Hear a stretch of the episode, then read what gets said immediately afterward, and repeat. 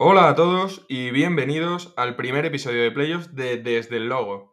Hoy os traemos un episodio muy fresco con nuevas secciones. Somos Marcos, Valle y Nano. Comenzamos.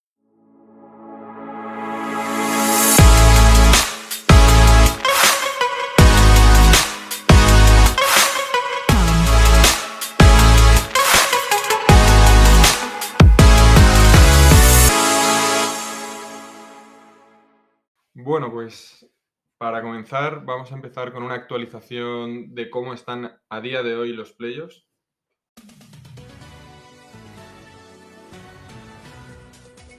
Comenzamos con la conferencia este, en la eliminatoria entre Miami y Atlanta, Miami gana 2-0.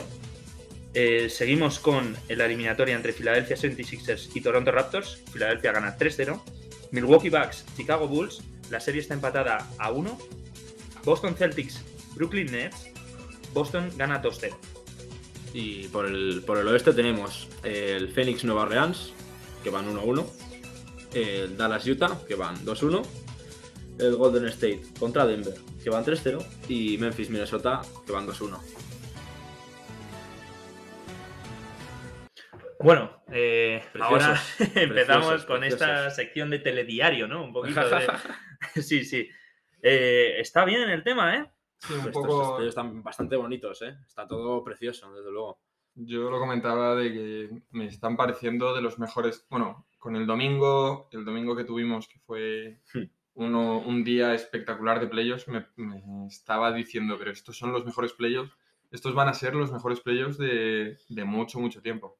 Hay que ir viendo a ver cómo avanza, que al final solo acabamos de comenzar, pero tiene muy buena pinta. Sí, al final hay mucho tema con los brackets, ¿no? Que intentas hacer predicciones y de repente, pues, mm, No das una. pasan cosas inesperadas. ¿No das una? Bueno, yo, a mí me, me da la impresión de que no dar una. Desde luego. Sí, ya los Clippers están fuera, o sea, por ejemplo. tremendo, tremendo. Eh, bueno, eh, ¿tendréis algún titular esta semana? Pues voy a empezar yo. El primer titular, después de ver todos los partidos de, de playoffs de esta, de esta temporada, son que las defensas ganan campeonatos. Mm. Y las defensas ganan eliminatorias. Está siendo una. o sea, está siendo unos playoffs en los que las defensas están marcando muchísimo. Voy a centrarme en tres eliminatorias. Bueno, la primera es en la que yo creo que todo el mundo está pensando, que es Boston-Brooklyn. Mm. Eh, ¿Qué nivel de defensa tiene Boston ahora mismo? Es que- increíble. o sea, están enfrentados contra dos de los jugadores que más puntos meten en el clutch, que más confía la gente en que van a hacer unas barbaridades, y es que les están defendiendo a Kyrie Irving y a Kevin Durant de Brooklyn Nets. Está siendo una defensa la que tiene No, Boston, es que va ganando ahora mismo 2-0. Imagínate si estuviese Williams. Sí, sí, es que- Imagínate si estuviese Williams. No tiene a Es su, equipo, a su equipo titular de toda la temporada. Falta Williams, que perfectamente podría ser el defensor del año. Pero es que les da igual. Están haciendo unas ayudas, están haciendo que no permiten que sean esos dos jugadores los que tengan que tirar el último tiro. Y se ha demostrado que, pues bueno, que Brown para playoffs no está rindiendo al nivel esperado, que tampoco vas a dejar tirar y tampoco vas a dejar eh, tener esa responsabilidad a los otros jugadores de, Brooklyn Nets, que ahí se les está están pecando de falta de armario. Sí, sí, sí. O sea, a pesar de esa plantilla como tan bonita que tenían al principio de temporada, a la hora de la verdad, a la hora de ser efectivos de cara a canasta y de, y de aportar más que el nombre al equipo, pues parece que no tienen tanto Es como que se se, están llevando, se están llevando eh, tres jugadores de Boston para defender a Kevin Durant, dos jugadores para defender a Kyrie Irving, y en ese momento lo que necesitarías es que pases la pelota a otro jugador y que se la tire él, porque alguien tiene que estar solo. Sí, yo creo que Kevin Durant ha contratado un par de guardaespaldas más porque no se debe sentir nada seguro fuera de la cancha. O sea, qué pesados, qué pesados son. O sea, Marcus Smart no deja en paz a Kyrie Irving eh, y luego, pues eso, las ayudas a Kevin Durant. Pero es que ya eh, ha bajado muchísimo eh, sus tiros. El otro día mm, creo que llegaba un momento importante del partido y llegaba en el segundo partido y llevaba 4 de 15 o algo así en tiros de Tirando campo muy poco. tirando muy Pero poco, no pero es que tampoco está asistiendo. Porque es que eh, con el bote tan largo que tiene, cada vez que bota el balón hay cuatro manos de los Celtics entre medias de la trayectoria, le robaron muchísimos balones. Está frustradísimo el tío. Porque, porque es que no están tan, tan, tan bien eh, las estrellas de Boston, No. ni Tatum ni Jalen Brown, pero es que aún así están ganando los partidos por la defensa que están haciendo ahora mismo y han salvado esa eliminatoria que ha habido momentos en los que se les podría haber complicado, como llegue Brooklyn a ganar algún partido ahora que se estaba jugando en Boston, y han conseguido hacer el trabajo que tenían que hacer hasta ahora y todo lo que puedan hacer en estos dos siguientes partidos que van a Nueva York va a ser, pues bueno, para ellos. Me gusta porque em, me, me, me haces decidir ya entre los dos titulares que tenía y, y- y voy, a, voy a soltar este a raíz del tuyo, que es que para mí eh, Jason Tatum se está consagrando como con esta eliminatoria, estos dos partidos, ya se está consagrando 100% como uno de los mejores jugadores de la liga eh, two ways, defensa-ataque. O sea, Sí. es increíble el- la capacidad que está demostrando para defender. O sea, es que vale que es verdad que están haciendo un, un ejercicio muy bueno de ayudas en Boston, pero hay, hay, hay veces que está Tatum. El primero que llega a KD es Tatum. Y KD es el, es el mejor anotador que tiene la liga, sin duda. Y es un tío que es que no está dejando ni tirar. O sea, a muchas ayudas de Boston y demás, pero en mi opinión, Jason Tatum, además ya bastante asentado como el líder de Boston, eh, estos playoffs le están, le están subiendo un escalón más ya, juntándose con las superestrellas de la liga, en mi opinión, la verdad. Sí, también a la pareja, ¿no? Un poco Hmm. que al final Lo es que hasta esta temporada. Sí, hasta sí. esta temporada estaban diciendo que si era una pareja fallida como la de Lillard con McCollum y que si había que cambiarla. Y están demostrando que, que, oye, han hecho un final de temporada brutal y ahora en playoffs van 2-0 contra uno de los equipos que perfectamente podría ganar el campeonato. Sí, de hecho, eh, la temporada pasada, además, eh, es muy buen complemento Marcus Smart para, para los Jays, para Jalen Brown y, y Jason Tatum.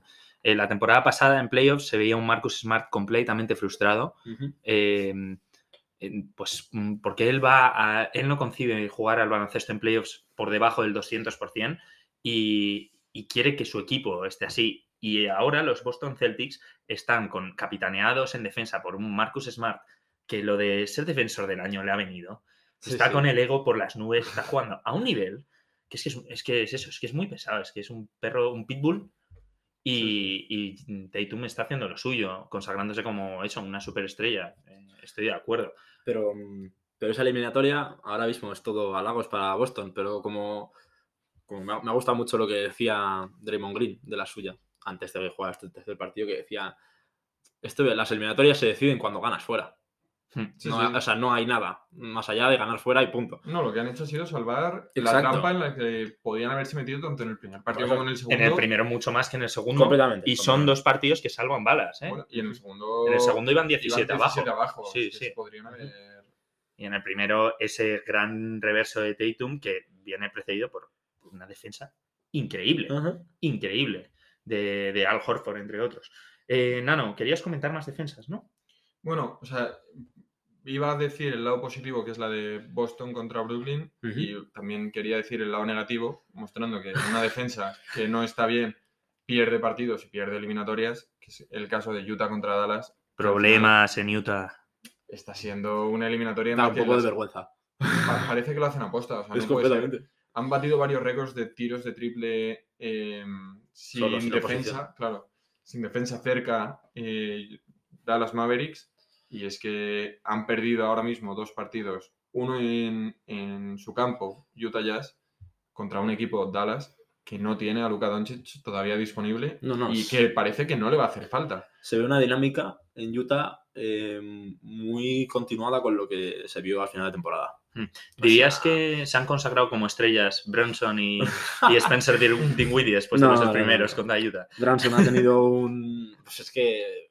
Ha es cumplido que lo que necesitaba hacer. parte de la, de la defensa lamentable de, de- de Utah. O sea, Da pena esa defensa verlo. tan, tan, tan débil, no solo en el perímetro, porque al final ya, o sea, en el interior, es verdad que si tienes una figura como Gobert, pues consigues mucha más intimidación y una defensa mayor, pero Dinwiddie es un jugador que no se siente tan cómodo tirando de fuera. Sí mete, sí mete triples de vez en cuando, pero es un jugador que entra mucho. Branson igual, son jugadores que entran mucho y no están teniendo problemas para hacerlo. O sea, es una eliminatoria que es que la defensa de Utah es como, bueno, ya está, hemos llegado a playoffs, tampoco vamos a hacer nada más y ya está, y nos da igual. O Sí, pero es que además eh, la relación está rota en el, en el vestuario en Se ve un Utah. equipo que se va a deshacer esta misma, esta misma postemporada. Pero, Seguro. Y ellos lo saben, o sea, están pues porque tienen que estar por contrato, porque no podían perder partidos y salirse de playoffs, yo creo que no les daba cuando se dieron cuenta de esto. Eh, pero sí, sí, o sea, el tema en Utah va a estar calentito. este Se, una- se le ve una actitud a Donovan Mitchell completamente diferente a la que se le veía los anteriores años. No Antes- quiere jugar con Gobert, ¿eh? Antes un- era un líder del equipo, todo estaba como mucho más unido, las cosas estaban saliendo bien. Ganaron, o sea, consiguieron el récord de mejor, o sea, mejor récord de, de la franquicia en temporada regular. Y, y ahora en esto se le ve como, bueno, yo sigo siendo un jugador muy bueno. Y, puedo- y yo puedo jugar mis tiros, puedo hacer mis puntos, pero no, no, no necesita liderar el equipo, no quiere liderar el equipo. No, y no quiere a Gobert al lado No suyo. Gobert, Debe ser un pesado Gobert. Debe ser un pesado ya con no el nos gusta tema- Gobert por aquí. no con el gusta. tema de los micros en COVID, mm, ya se le veían maneras de, de ser un tío, vamos, inasumible Pero- en el Pero vestuario. tampoco es solo la culpa de Gobert. No, no, no, es desde luego. Absoluto. O sea, el equipo es que da pena completamente. No puedes permitir que un, que un jugador como Maxi Clever parezca a Stephen Curry en las dos en la eliminatoria en los dos partidos que, está, que llevan ahora mismo. No, que- es que te solos. Bertans parece un buen jugador con la defensa de Utah. O sea, es, es increíble, sí, sí. Bueno, yo, mi titular es bastante simple. Es Dino a las lesiones. No, no, no, no me gustan. No me gustan ni a mí ni a nadie. O sea, las Tu segundo lesiones. titular, ¿no? Mi segundo titular son Dino a las lesiones. O sea, es una mierda. Es un- unos playoffs que tienen una pinta estupenda. O sea, unos partidazos. Jugadores que no suelen aparecer de repente marcándose una barbaridad de puntos. Y de repente, pues eh, tienes esta misma eliminatoria, la de Utah Dallas. Que tienes eh, las ganas de ver a Doncic eh, volver a playoffs, que es donde se le ha visto brillar más aún de lo que ya brilla en- en la temporada regular y no está. Y lleva sin jugar ya tres partidos. Y encima esos tres partidos, pues parece que se podría permitir no jugar un cuarto tampoco. Pero es que, por otro lado, bueno, tienes la de Curry, que al final lo de Curry no ha sido una lesión. DSC a las lesiones. Era, todo, Curry era- era una trampa, lesiones, eso era toda una trampa que había montado Kerr para sacarle desde el banquillo. Eso- de eso va a haber que hablar, sí, estaba sí. Denver frotándose las manos. Yo No, también- vaya no está Stephen Curry y Jordan Poole. estaba, ¿eh? Bueno, ha llegado mi momento. Y luego, pero es que claro, ahora las, las que se han puesto feas son la de Devin Booker, Hmm. que es una lesión que a priori no, no debería afectar al resultado de la serie, porque Phoenix Suns ha demostrado que tiene un equipo con suficiente nivel como para ganar una primera ronda, no teniendo una de sus primeras estrellas, como han demostrado durante la temporada. Y es muy probable que no juegue los 3 y 4 partidos 3 y 4. Y, y la duda estaría en pues, a ver cuánto tiempo le dura esto, ¿no? Porque si imagínate que llegan a segunda serie, ahí ya la cosa se complica. Y la otra es la de Middleton. La de Middleton me parece bastante sensible también para Milwaukee. Una vez más, considero que la eliminatoria contra Chicago Bulls, a pesar de que hayan empatado con un partido espectacular de Rosa, eh, no, va, no va a ser una, una serie que yo creo que eso vaya a un partido número 7, me parecería una sorpresa absoluta. Eh, pero claro, la siguiente ya igual es, co- es contra Brooklyn o contra Boston. Si en esa serie no tienes a Middleton, es una baja muy sensible. O sea, y, y además a mí me apetece ver a todos. A mí me apetece ver a todos en la claro. todos los buenos. Y, y me fastidian las lesiones. Por eso Dino a las lesiones. No me gusta. Bueno, pues mi titular va un poco por otro lado, eh, en comparación al de Marcos, eh, y es estrellas secundarias y cenicientas con ganas de lío. Eh, para empezar, el tema de estrellas secundarias, bueno, hemos tenido la aparición fantástica de Jordan Poole y Tyrese Maxey en estos playoffs que están siendo eh, completamente decisivos. O Quizás, sea, quizás Maxis es más desde la entrada de Harden en el equipo. Y que esto es como el, el punto final a ese, a ese año, pero es ahí como es, es el punto de inflexión. sí, pero ser. es el, el debut en playoffs. Sí, El debut en playoffs es eh, maravilloso. O sea, eh, encima es que ha encajado perfecto Jordan Poole en el sitio que dejó Curry. están dando unos partidos increíbles. Luego hay otra estrella eh, súper gorda en defensa, que es Al Horford. Al Horford hace un primer partido contra los Nets espectacular. Se le eh, ve muy eh, fresco. se le ve fresquísimo, fresquísimo.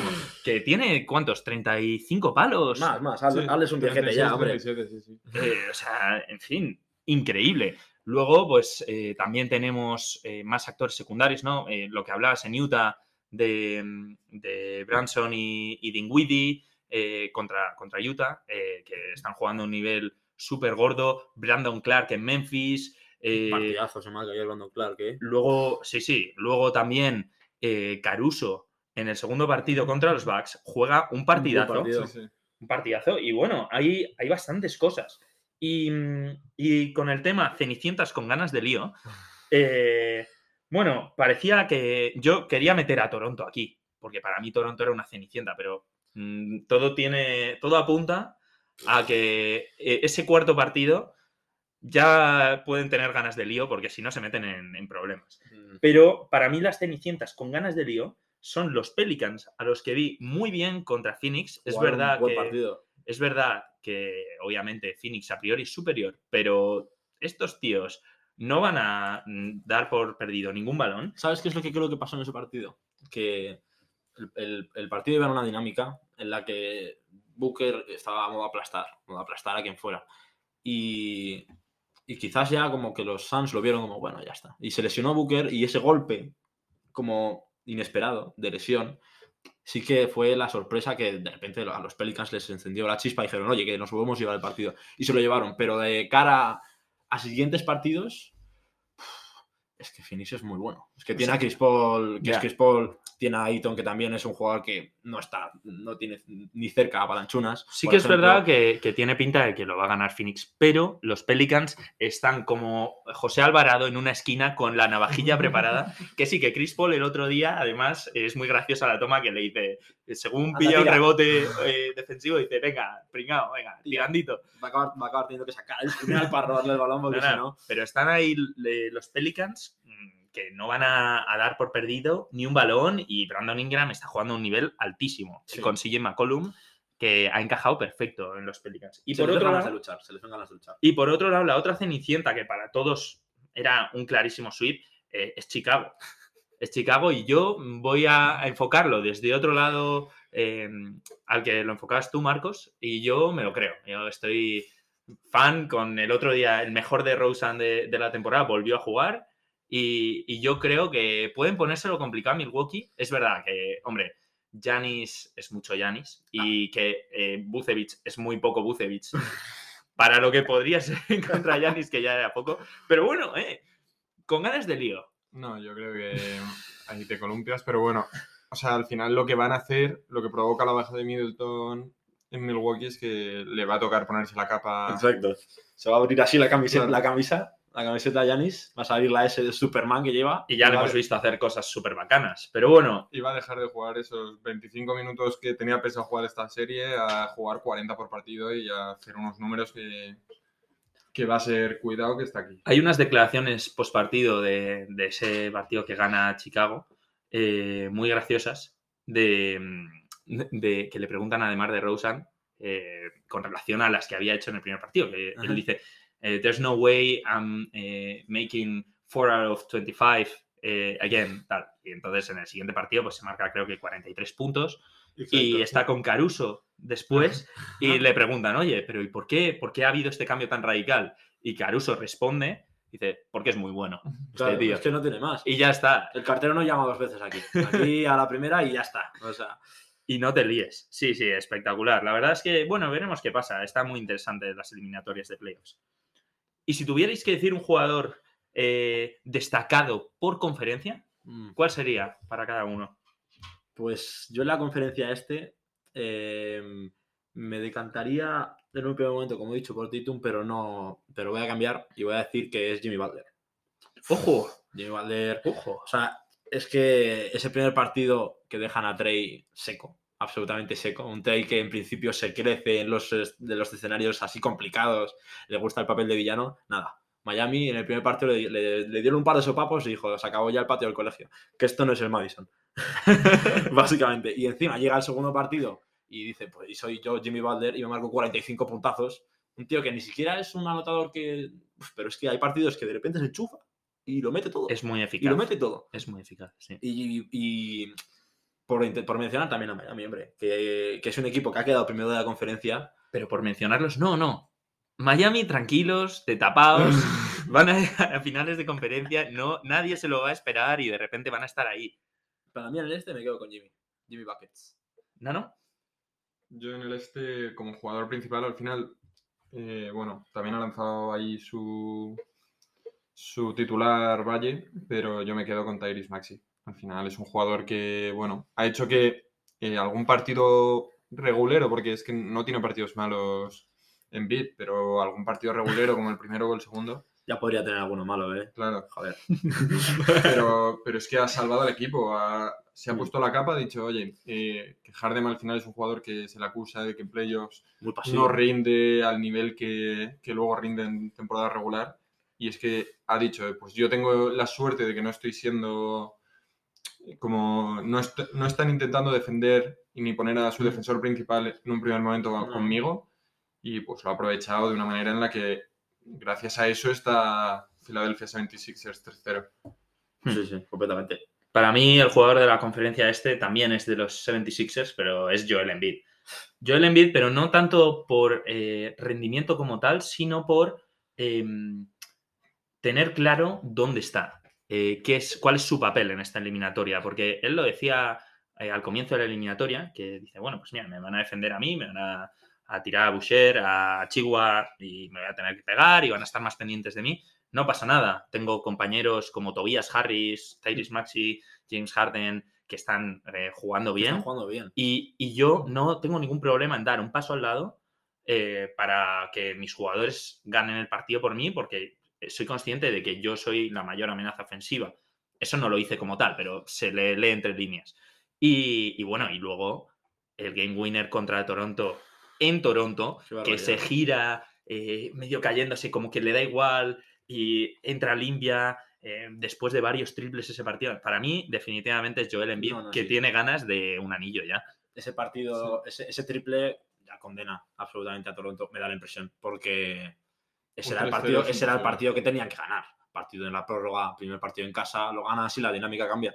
Pero es que si te hace eso Joel Embiid, pues Eh, es lo que en línea con lo que decías de Dien no a las lesiones, lo de Scotty Barnes eh, está condicionando bastante y sobre todo en ese Game 3. completamente. eh, bueno, y con la conferencia este, ¿qué diríais? Yo, en la conferencia oeste, hay muchos nombres propios que ya hemos escuchado a lo largo de, lo que, de este podcast, como pueden ser Jordan Poole, por ejemplo, como puede ser eh, Branson, por ejemplo. Pero yo voy a hacer un.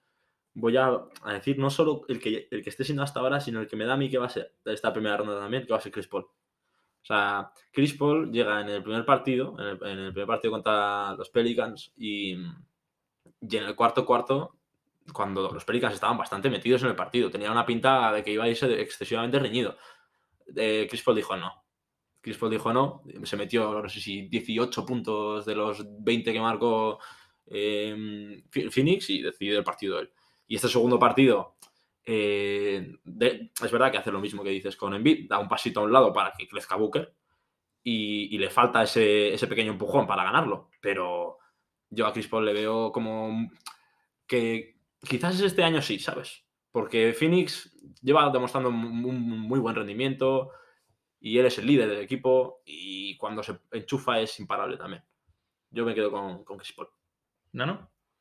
Yo de, de la conferencia oeste me quedo con un jugador que yo creo que se le está dando poco bombo para todo lo que está haciendo. Pero es que Stephen Curry, por mucho que esté siendo el sexto hombre, es que lleva 34 puntos en el segundo partido, 27 puntos en el tercer partido, en el primer partido un poco menos, de, se queda en... En menos tiempo también, Claro, claro. se queda en 16 puntos. Claro, cada vez va subiendo el tiempo que va jugando. Joder, me parece que es un jugador que, que ha aprovechado. Oye, pues vengo de lesión. Podría cualquier, cualquier otra estrella habría dicho, yo juego desde el inicio y, y ya, pues bueno, condiciona al equipo y ha dicho, no, mira, yo ah, agradezco la oportunidad de estar jugando, de, de haber llegado y no haberme lesionado mucho más. Pues voy a jugar como sexto hombre la eliminatoria, hacer lo suyo y lo está haciendo muy bien. Está siendo muy determinante para esta eliminatoria, que también va 3-0 por parte de Golden State. Tengo una pregunta de eso, ah, con respecto a esto, una preguntilla. O sea, si es Steve Kerr, ¿ahora qué haces? O sea, vamos a poner que ganas 4-0 a Denver o ganas 4-1 a Denver, ¿vale? Y te plantas a la siguiente serie. ¿Con quiénes sales? No, sí. ¿Qué haces? Sales- sacas, sacas- Saca- ¿Pero sacas de sexto hombre a Jordan Poole? ¿O le pones en el, en el quinteto y juegas con ese small ball que ya Sí, están hasta poniendo nombre? ¿Qué haces? O sea, es bendito problema también, pero ¿quieres que pierda la racha? O sea, quizás si a Jordan Poole del quinteto inicial, baja un poco, o sea, al final baja la cantidad de tiros, baja un poquito el rendimiento. Mm, es, una, es una preguntilla, uno, uno hipotético. O sea, ¿tú qué plantearías? Es que viendo, o sea, depende un poco también de la siguiente eliminatoria con contra quién sea, ¿no? Porque si es contra... Memphis. Yo digo que va a ser contra Memphis. Muy, probablemente. Yo también opino Memphis. Tampoco tienen una... O sea, digo, es que...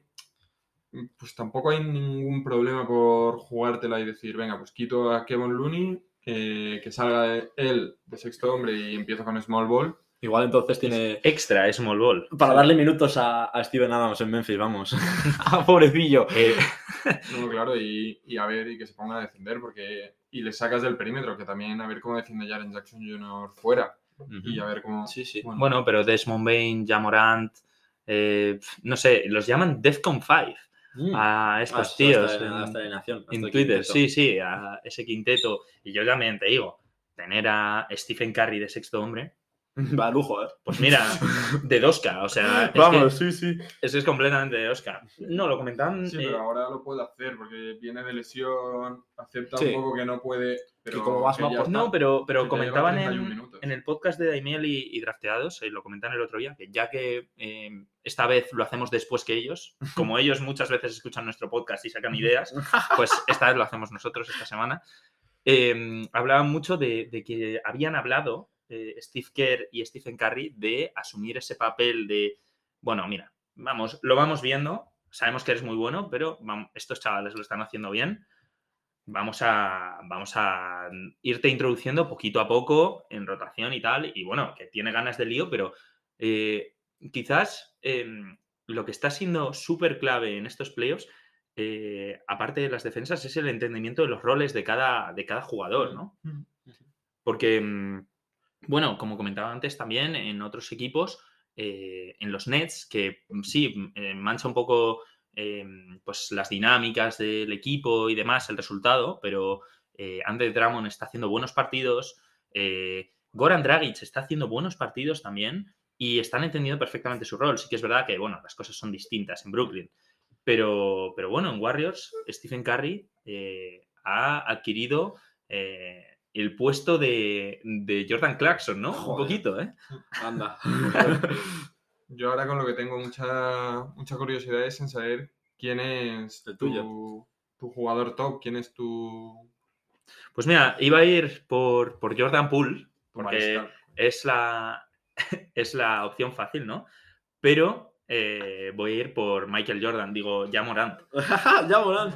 Ya Morant, porque ya Morant, eh, después de esa derrota en Memphis, que eh, pues, todo el mundo está diciendo, bueno, yo también lo pensé, ¿eh? Yo dije, uff, pues igual les tiemblan un poco las piernas ahora en playoffs, con, el, con Patrick Beverly desatado y jugando, pues McDaniels jugando a un nivel increíble y tal.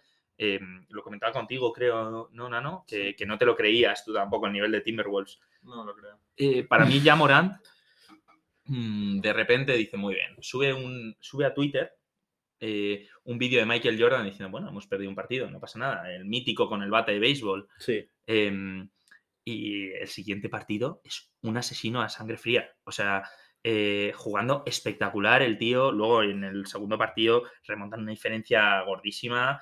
Este, Eh, este tercer partido, no sé si, si Sí, en el segundo, en el primero, Sí, el en, primero. Minnesota. en Minnesota, perdón. No sé si hubo, hubo una bajada de las temperaturas muy alta en Minnesota o algo así, pero se les puso un pecho frío a los de Minnesota. Sí, sí, que sí, van sí, 27 arriba. No, es una locura. 27 arriba. Es que Yamorant es mucho Yamorant. Pero si es que ni siquiera es, es que son todos. Es Estuve muy increíble. cerca de, de- de dejar de ver el partido. Ponerme otro partido, digo, 27 arriba, digo, vale, pues ya me he visto todo lo que me tenía que ver. Es Y increíble. gracias a Dios me pongo a ver y es que en un minuto y medio de repente ya iban, en lugar de 27, iban 17 y dices, uy, uy, uy, estos, estos ya la están liando los de Minnesota. La, Y ima- la y eso imagen que de. estaba- o es- sea, el, Estaba el- el ganadísimo. ambiente que está Sí, no, sí, no, Minnesota me estaba- parece- Todo parecía que estaba ganadísimo. es un equipazo para tener en playoffs. Lo, O sea, lo decía, lo decía Anthony Towns antes del descanso. Decía, ahora estamos en Minnesota, tal. Eliminado y bueno, siguen en Minnesota, a ver qué pasa. uf. Bueno, y con esto eh, vamos a dónde está la pomada. Una pomadita, ¿dónde la ponemos?